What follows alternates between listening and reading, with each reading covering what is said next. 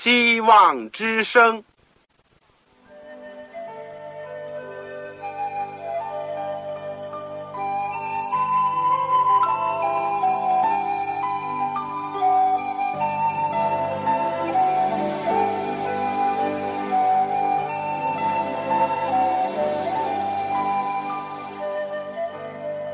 各位听众朋友，各位弟兄姐妹，欢迎您收听信徒培训这个节目。教会的兴旺，不单表现为人数众多，更要求教友的素质好。为了使教会真正达到人丁兴旺，有灵性健壮，希望之声特别为广大的信徒制作了信徒培训这个节目，满足主内同工同道的需要。信徒培训由黄牧师主讲，将有多种课程推出，欢迎弟兄姐妹们踊跃参加。下面我们就把节目时间交给黄牧师。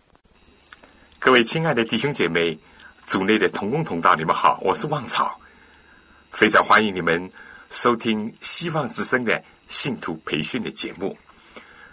我作为你们的主持人，我自己感觉到是上帝的恩典。我有机会跟大家一起借着空中的电波一起学习，我常常感谢，常常赞美，愿上帝能够赐福给你们。我们最近阶段都是学习保罗的书信当中，成为监狱书信的部分。我们是学以弗所书。我想，我今天特别欢迎第一次收听我们。节目的听众朋友，哪怕你是半途入学，你只要持之以恒，一定还是会有收获、有得做的。而且，我们有些课程以后会重播，我热情的欢迎你们。也希望这些老的听众，我们的同工同道，能够继续的为我祷告，继续的求主能够保守、祝福这个节目。也使得我们的传播收音能够清晰，尤其有圣灵的感动，使我们在真道上都能够互相勉励。好，在我们学习今天的课程，也就是从以弗所书第二章，我们上次没有讲完的，我们要继续讲下去。我们上次的题目呢是犹太人和外邦人亲近了。意思过去是疏远的，是隔离的，甚至对立的。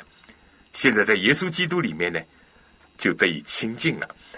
啊，非但如此，我们今天要继续的学习下面的经文，我们就看到这个十三节，我们会作为今天的开始讲的一个经文。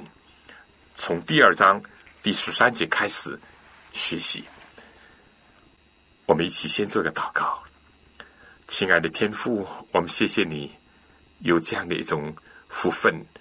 尽管我们不能聚集在一个地方、一个课室，但求主的灵能够分开的降落在我们的心中，也保守我们个人能够得着你的话语。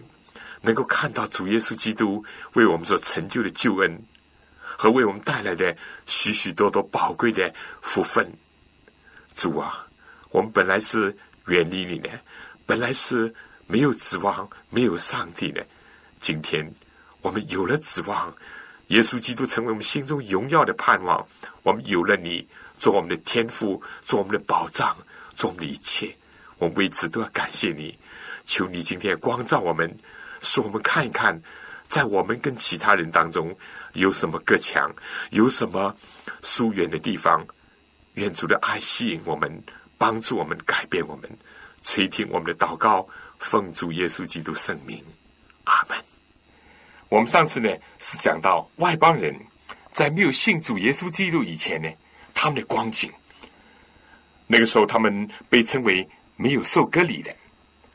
他们和受膏者米赛亚或者耶稣基督是无关的，他们在上帝所应许的诸约上是局外人，并且活在世界上没有指望，没有上帝，这个光景是够苦的，既被人藐视，心里面又没有一种归属感，更加没有盼望，也没有蒙福的应许，或者应当说，他不是没有上帝，因为罗马以及其他的各个国家当中，他们有许多的神。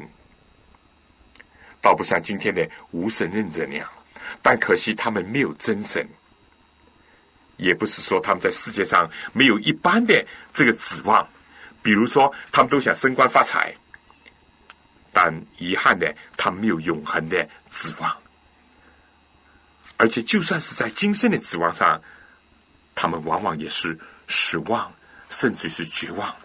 另外，也不是说他没有王，因为有该撒。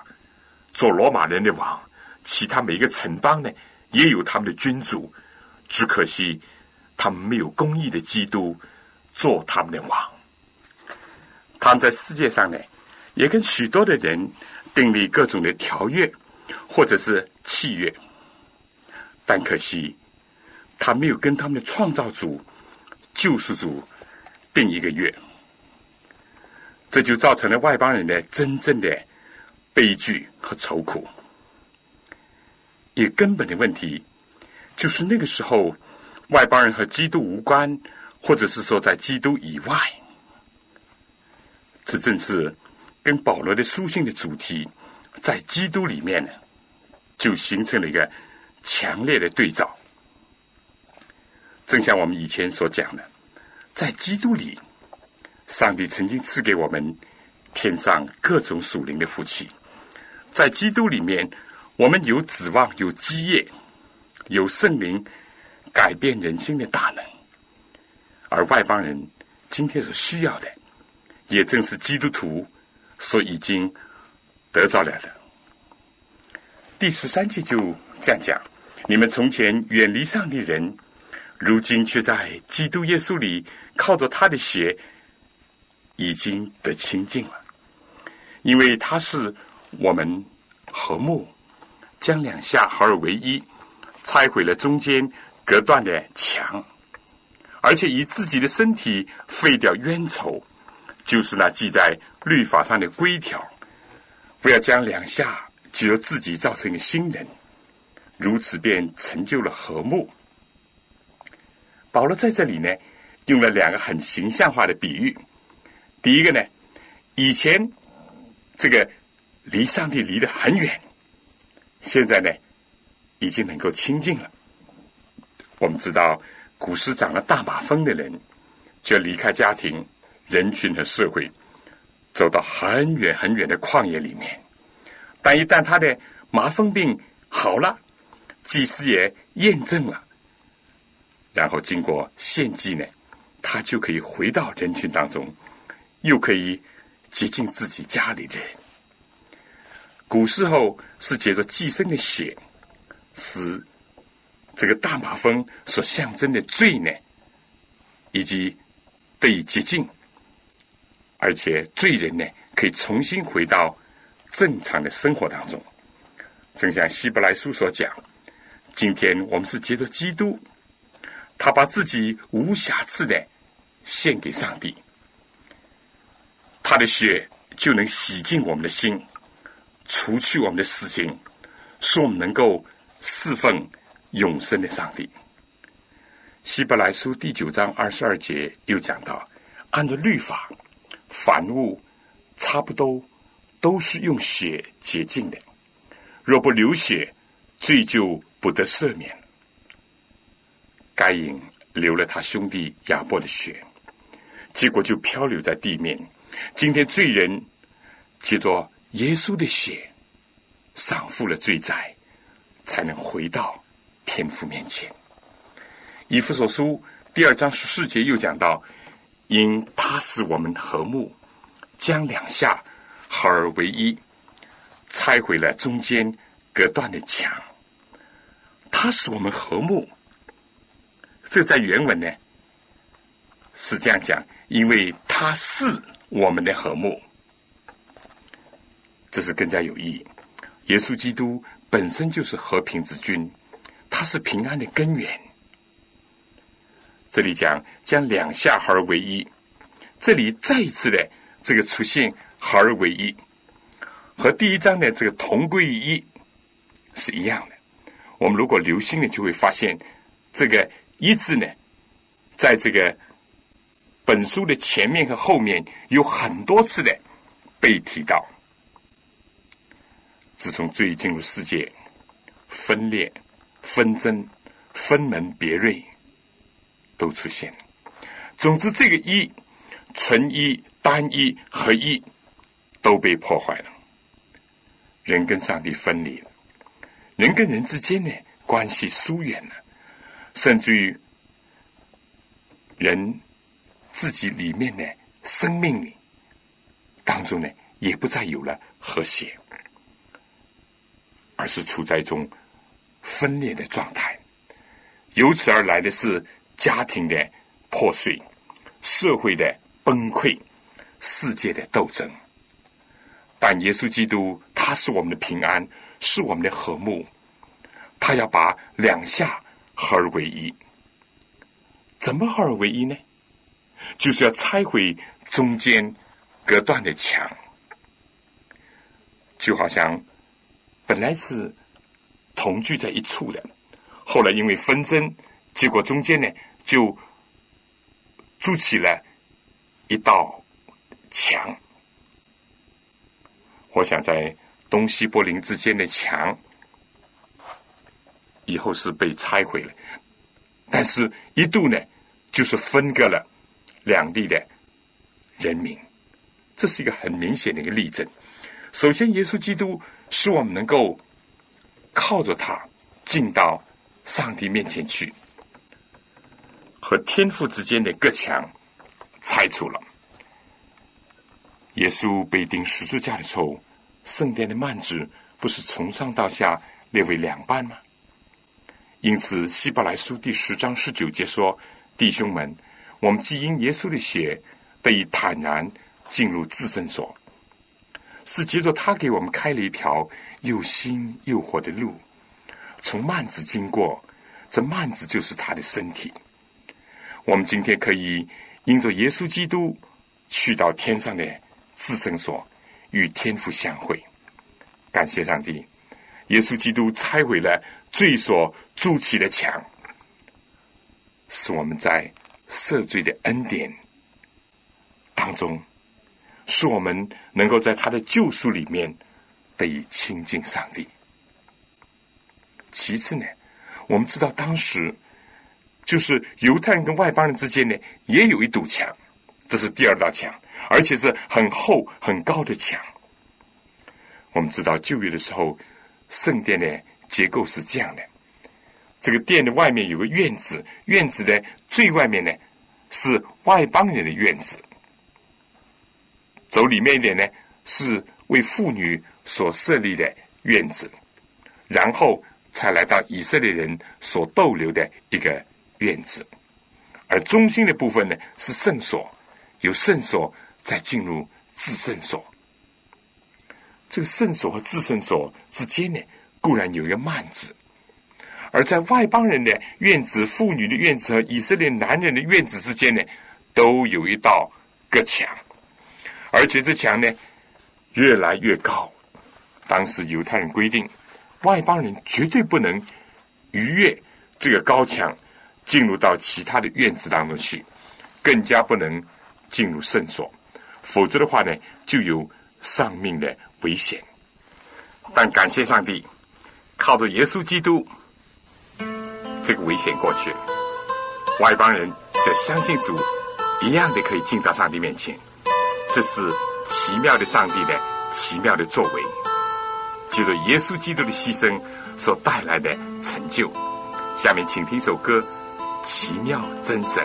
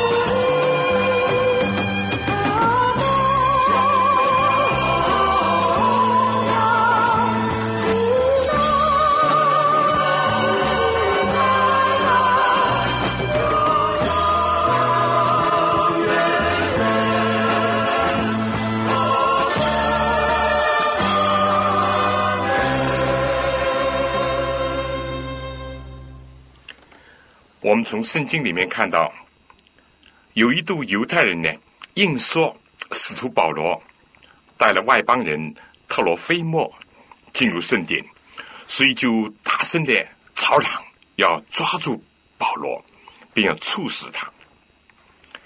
在公元一八七一年，真的发现了一块这样的碑文，上面是这样写的：这块石墙作为一个分割。而且上面有这样的文字说：“禁止任何的外国人进到里面，否则的话就会遭到死亡的痛苦。”但耶稣基督来，把犹太人和外邦人的各墙也拆毁了，在基督里面呢，不再分彼此。其实，世界上何止这些种族的各墙呢？印度。不也是有所谓不可接触的贱民吗？在封建专制的社会里面，不是有很多不可逾越的阶级的分别吗？在有些国家，女性也不是照样的被看作是低人一等吗？耶稣基督来到世上就说：任何人在上帝面前都是平等的，在上帝的真理面前都是一样的。在上帝律法面前，固然每个人都是罪人，但在上帝的恩典，在耶稣基督的救赎当中，每个人都有同样的机会。而且在上帝原来创造的这个旨意上，更加上了每一个人都是按照他的形象所造的。到将来有一天，当天国来到的时候，就更加不分彼此了。四海之内皆兄弟，就真正的实现了。而这样的景象，其实今天就可以开始，在耶稣基督里面就可以成就这个。保罗自己在罗马的监狱里面，深深的感受到。非但是监狱的高墙，而且是人间的各种的阻隔，给人带来了多大的痛苦和不幸。保罗在这里用了两个形象化的比喻：从前远离，现在靠近，而且连中间任何隔断的墙呢，也都被拆毁了。使我联想起一件事情，许多许多年以前。为了传福音，我也曾经在监狱当中，在看守所里，有一次，有个警察，他突然的打开牢门当中的一个小窗，大概他是发现了什么，他就叫了我们这个监房里面的一个人的名字。他说：“你走过来。”因为他是一个绍兴人，他本来的意思是想说，你要考虑考虑。你的问题，但结果呢？他就讲成你要靠拢靠拢。这个囚犯呢，就走进了门边，但他仍旧听见说要好好靠拢靠拢。他就说：“我怎么靠拢啊？这个大门已经把我跟你隔开了。”这虽然是一个笑话，但是让我们看到一个罪人和。执法者之间呢，是完全不能等同合一的，因为当中有一道门，有一堵墙，有一条界限，把他们分割开来。但感谢上帝，接着耶稣基督把这些都铲除了，他自己成为人，担当我们的罪，以至于呢，我们这些罪人可以在他里面成为义。我想第十五节呢，有句话我们要解释一下。这里是这样讲，而且以自己的身体废掉冤仇，就是那记在律法上的规条，为要将两下借着自己造成一个新人，如此便成就了和睦。而十六节又这样讲。系在十字架上灭了冤仇，便结着这个十字架，是两下归为一体，与上帝和好了。这里有个冤仇，那么到底是指着什么讲的呢？这问题值得我们思考一下。冤仇难道是指着上帝的十条诫命、道德律法吗？当然不是了。这里的冤仇，就是呢记在律法上的规条呢，是专门指着摩西的遗文律法所讲的。因为摩西的律法到了新约的时代呢，就废除了，基督徒呢就无需遵守了，而犹太人仍然坚持遵守。他们非但这样认为，而且说，凡是要想得救的，要得蒙上帝喜悦的。就必须遵守这些规条，包括割礼。结果呢，就成了犹太人外邦人之间的一种隔墙和一种冤仇。但我想进一步的指出，就以以色列人的疑问律法的本身呢，难道这是冤仇吗？也不是，因为疑问的律法呢，也包括了献祭的部分，包括了一些卫生的条例。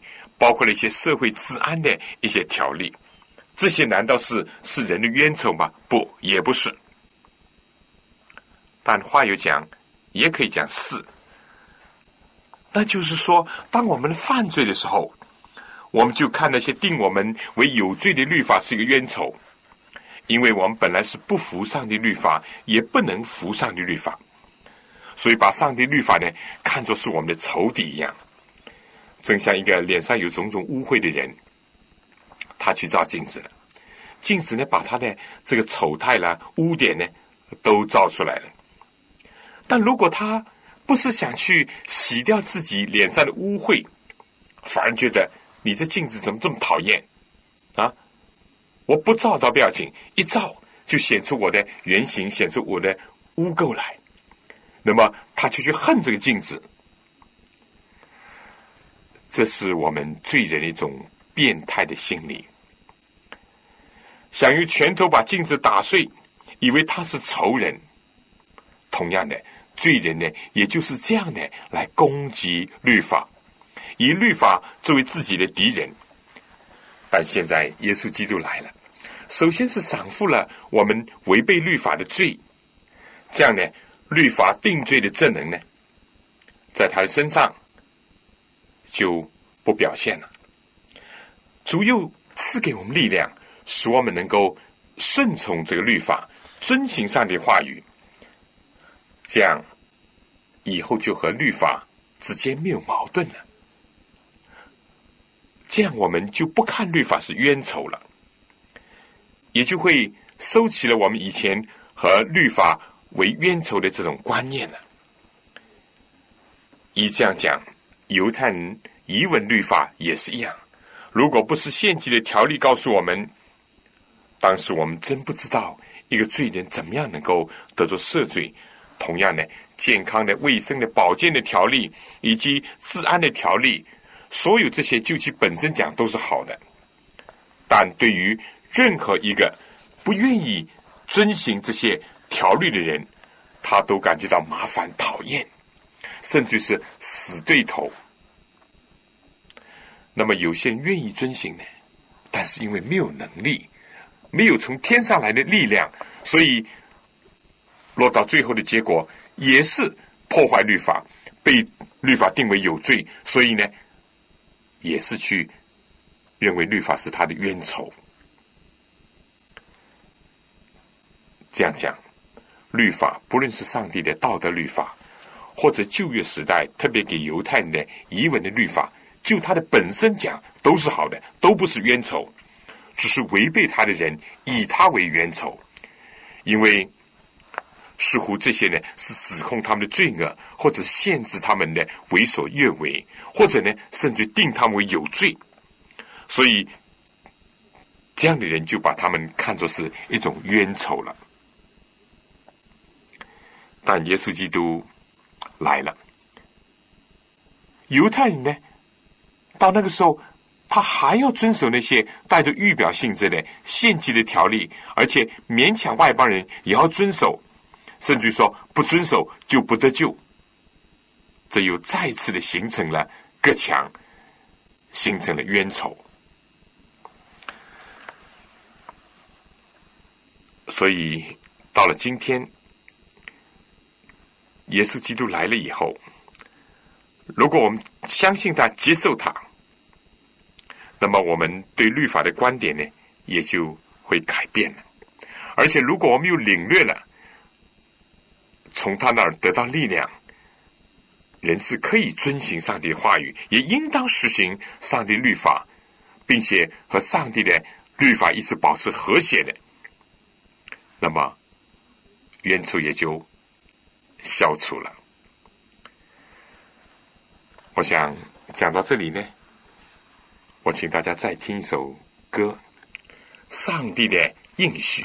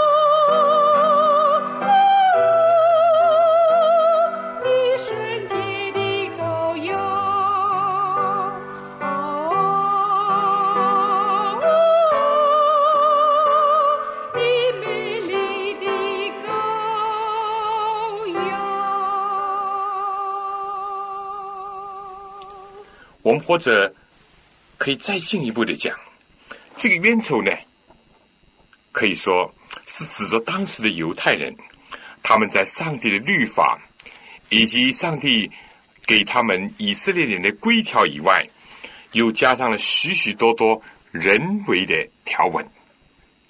这些呢，既妨碍了人到上帝面前来，甚至于歪曲了上帝的形象，使人感觉到。上帝是一个无情的债主，是一个专门找差错的，是一个令人不堪负担的一种要求。结果呢，就让人对上帝产生了不好的印象，甚至威逼上帝，甚至于进而跟上帝成为仇敌。这样呢？耶稣基督来了以后，就把这些就废除了，因为耶稣说：“人看见了我，就等于看见了父，看见了上帝。”啊，原来上帝不是这样刻薄这样的麻烦。耶稣也讲：“我喜爱连续，不喜爱祭祀。”哦，耶稣。就告诉人说，并不是上帝真的喜欢这么多的牛，这么多的羊，要流这么多的血，是因为人的罪的缘故。耶稣基督一来，就让人看到了以色列人在上帝的道德律也好，上帝的吩咐以色列的一些规条以外，加了许许多多的负担，使人担当不起的。耶稣不是对法利赛人说吗？你们把许多的这个重担呢，都拿来堆在人的这个肩上，自己连一个指头都不肯动。你想，在这样的一种所谓的宗教的影响下，人对上帝怎么会好感？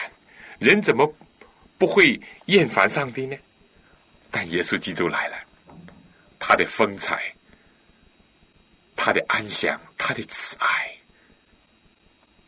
把人都吸引到上帝面前去，能够看到他的真、他的美、他的善。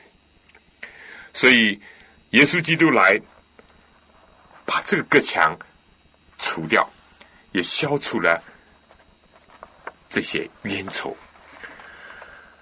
我们说。犹太人所讲的、所发明的许许多多的人为的规条呢，并不是在圣经里面有的，而是在他们所谓的偷拉里面所有的。我就举个例子吧：上帝设立安息日本来是好的，从创世以来就设立的，是要让人和他有更多的时间交通来往，让人的身体得到适当的休息。让人能够跟家里人团聚，和亲戚朋友能够交往，以及享受他在大自然当中所带给人的福分，又让人在这一天呢，能够纪念上帝的创造。而到了现在呢，更加让人感谢耶稣基督的救赎，为我们带来了心灵的真正的安息。但是当时的犹太人呢？却在这个安息的条文上、安息的诫命上加上了许许多多的规条，比如说啊，刷牙，除非你把刷牙的水吞进去，当做是喝水，否则话呢就不能刷牙。安息日呢，身上不能带着这个两条手帕，否则呢就是担了担子，许许多多离奇古怪的。使人感觉到难担的重担，这些规条呢就成了冤仇，而耶稣来到世界，就把这些一扫而空。耶稣说：“安息日行善是可以的，安息日是为人设立的，人不是为安息日设立的，人只是安息日的主。”另外，耶稣不是也讲吗？上帝是个灵，拜他的要用心灵和诚实拜他。既无需要朝圣，也无需要遵守这些人为的繁文缛节，更加不要靠着自己的修行或者是功德，完全是靠来主耶稣基督的恩惠，以及听从他的吩咐去行，就是了。所以在使徒行传十五章里面也提到了，这是已经在耶稣定十字架复活以后。在最初的耶路撒冷的大会，结果就为这事情就起了辩论。开始当然是讨论了，因为各里派人就说，外邦人一定要受割礼，不受割礼就不能得救。但保罗本着福音的这个精神，就说这些在基督里面都已经是过去了，受割礼不受割礼无关紧要。结果就。召开了大会，最后，当时的主席雅各就是耶稣的兄弟，他就讲：“以我的意见，不可难为那归服上帝的外邦人。”而彼得就说呢：“上帝已经借着信洁净了外邦人的心，并不分他们我们。现在为什么试探上帝呢？”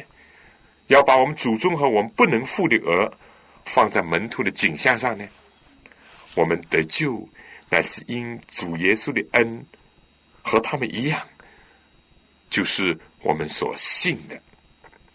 所以，由于守和不守这些犹太人的人为的规条，结果呢，冲突就加深了，彼此之间从成见一直到仇恨，这些都是。主耶稣基督来说要扫除的，耶稣基督带来了和睦和拯救，也就是在这样的含义上，所以这是非常奇妙的。耶稣非但是在他来之前，因着他的爱拣选以色列人做他的选民，当他们没有完成这使命和托付的时候。救恩就领到了所有的外邦人，每一个人都可以因信来到他面前，因信而承受应许和种种属天的福分。下面，请大家听首歌《阻碍拣选》。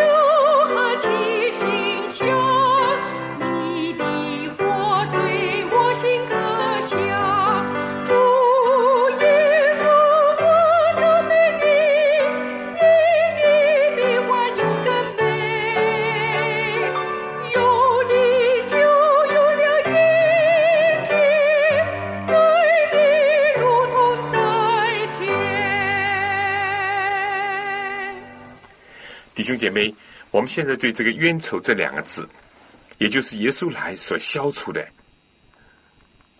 冤仇，是不是有所明白了？不是指着上帝的世界本身，甚至还不是指着上帝给以色列人的遗文律法的本身，因为这些都是好的。对于愿意遵守的，对于。相信上帝的人，这些是一个保护，是一个篱笆。但是，对于那些不愿意遵守的，当然感觉到他讨厌、麻烦，甚至是抱着一种敌对的状态。但在我们没有相信上帝、接受基督之前，哪怕是好的律法，我们也不能遵守。除了不愿意遵守，你要守也守不了，所以结果呢，也是陷入在这样一种心理里面。除此之外，我们刚刚又指出的这个冤仇呢，也包括了一些不是来自上帝的，是犹太自己发明的、附加上去的，添了许许多多的人为的东西，这些造成人感觉到上帝。很麻烦，很讨厌，甚至于有人就恨恶上帝。耶稣来把这些都消除了。耶稣来既赦免了人的罪，使人和上帝、人和人形成了和睦。耶稣来既给人力量，可以去顺从上帝的话，可以去遵行上帝诫命。这之间的这个障碍。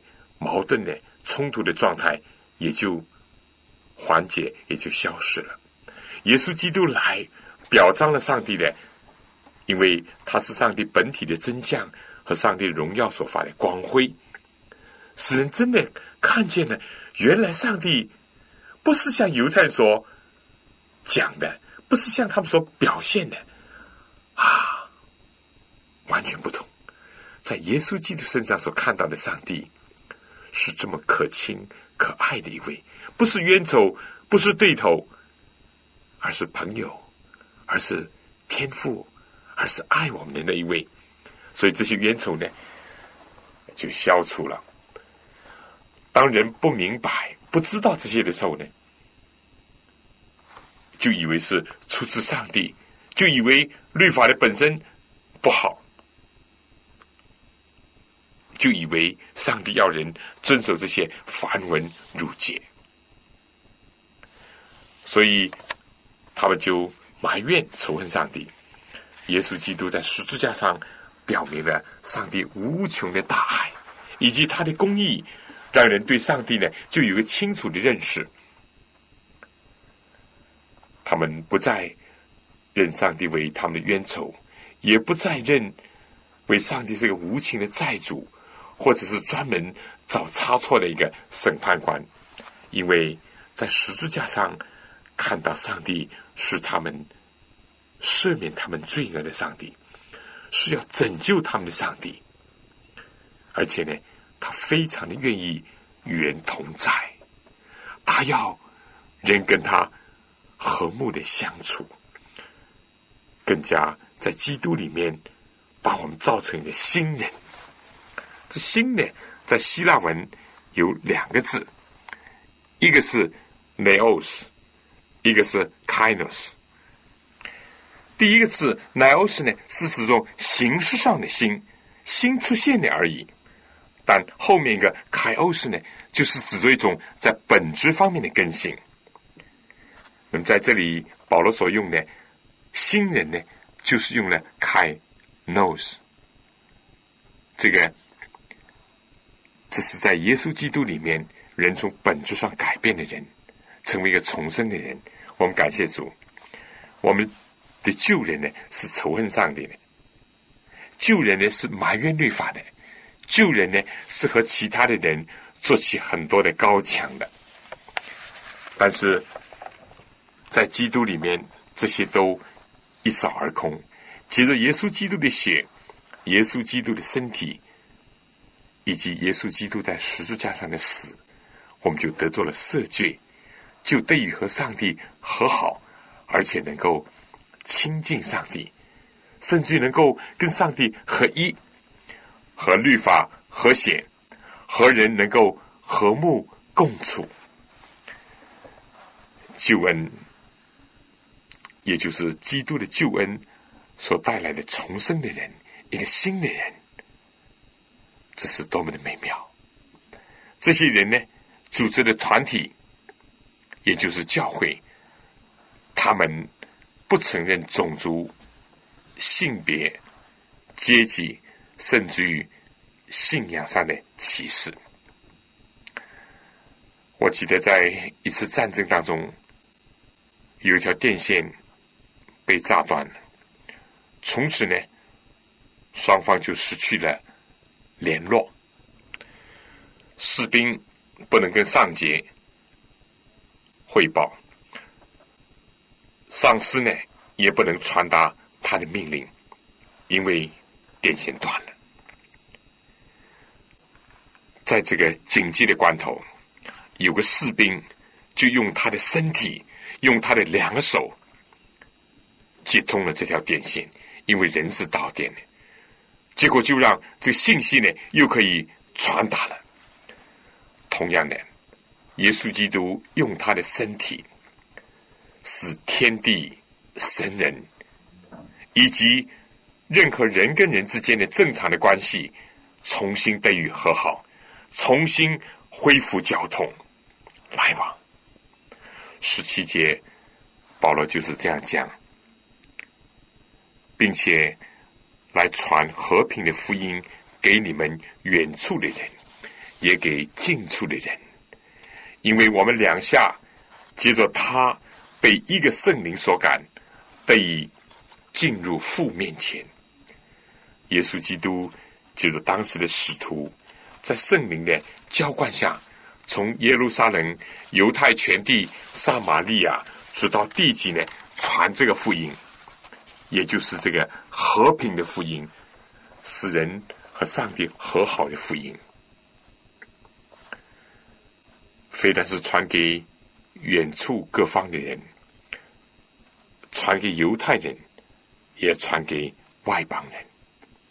而且，接着保罗呢，从亚洲传到了欧洲，甚至于这个从社会人群当中传到了罗马的监狱，何等的奇妙！我们可以靠着主耶稣基督被圣灵感动，一直进到。上帝的面前，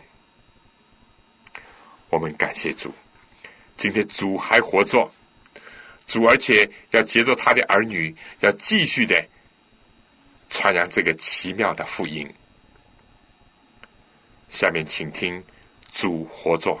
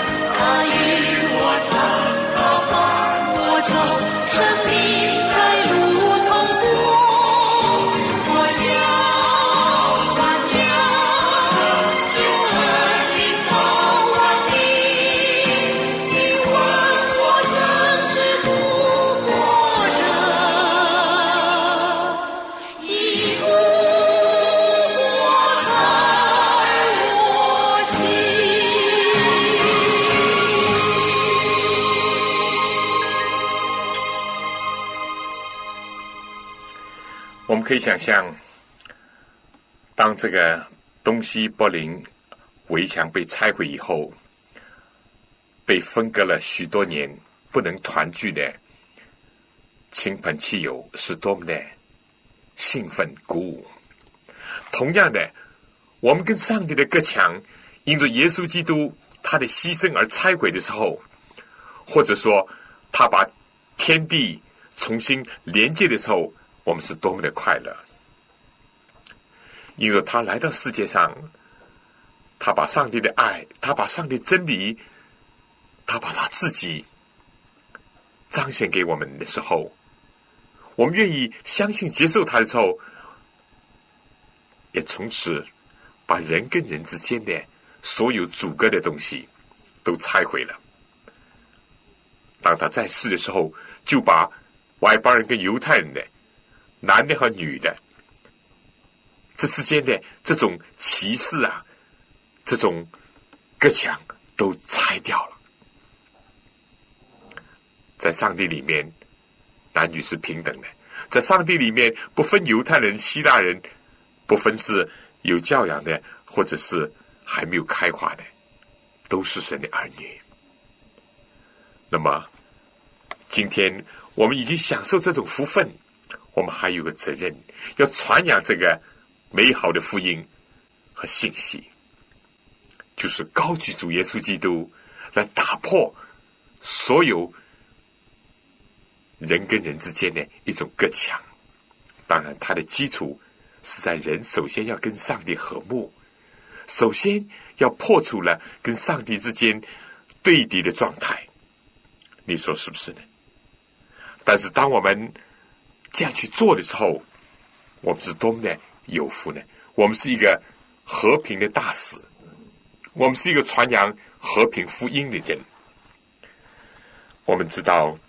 近代的宣教的工作，我们一方面要感谢很多舍身忘我、离乡背井、不顾个人安危而到世界各地去的远方的布道士、国外的布道士，他们当中有许许多多的人无私的献上了他们的一生，甚至于壮身在异乡客地。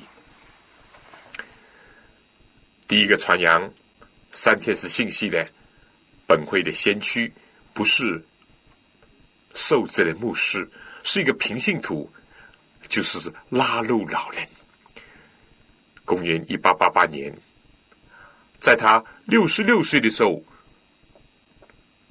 孤身阵营来到了一个不熟悉的地方，言语不通的地方，甚至当时还是很闭塞、很保守的地方，开始撒播福音的种子。他的坟墓。还在香港。当我站在他的墓前，引起我许许多多的感想，也生出感恩。正是上帝兴起了许许多多人，愿意继续的传扬这个和平的福音，愿意拆毁人间的隔墙，而献上他们一生。我也到澳门。势力在近代第一个基督教的传入中国的马利逊的坟墓面前，看到他妻子的坟墓、他儿子的坟墓，都流落在异乡客地。就是在近代，我们也知道有五个青年人，他们到。一个南美洲的一个地方，去传扬福音，结果由于误会，全部牺牲了。但他们的家属还是前仆后继，继续的传扬福音。而到了今天，那里许许多多人已经归信了主，而且那些过去杀害他们的人当中，也有人已经认罪悔改，接受了主。因为过去他们是在不信不明白的时候，我们也知道，就是我们教会前几年也有一位，也就牺牲在他的岗位上。我们说许许多多这样的事情，都非常的激励我们。那么，我们为自己的同胞，为自己的同族，更加应当献上我们自己。你我先跟上帝和好，也在我们的生活当中尽力的能够跟人和好。再者呢，要传扬这个和好的福音，招请更多人来跟上帝和好，招请更多的人在他们的家庭、在他们的社团、在他们的邻里当中，能够发挥一个和睦的作用。这是多么的美好！不，我讲到这里呢，我想我们应当检讨另外一面。有些传道士呢，不是把各处各方人都招来做基督徒，来学习基督的样式，而是要求当地人呢，来学他们自己的民族的色彩或者风俗习惯，甚至是意念。这并不是耶稣基督原来的旨意，今天并不是需要所有的基督都穿西装，或者都要讲英语。非洲的基督徒、亚洲的基督徒、大洋洲的基督徒，总之，不论他们的言语、服饰或者是生活习惯怎么样，他们都是基督徒。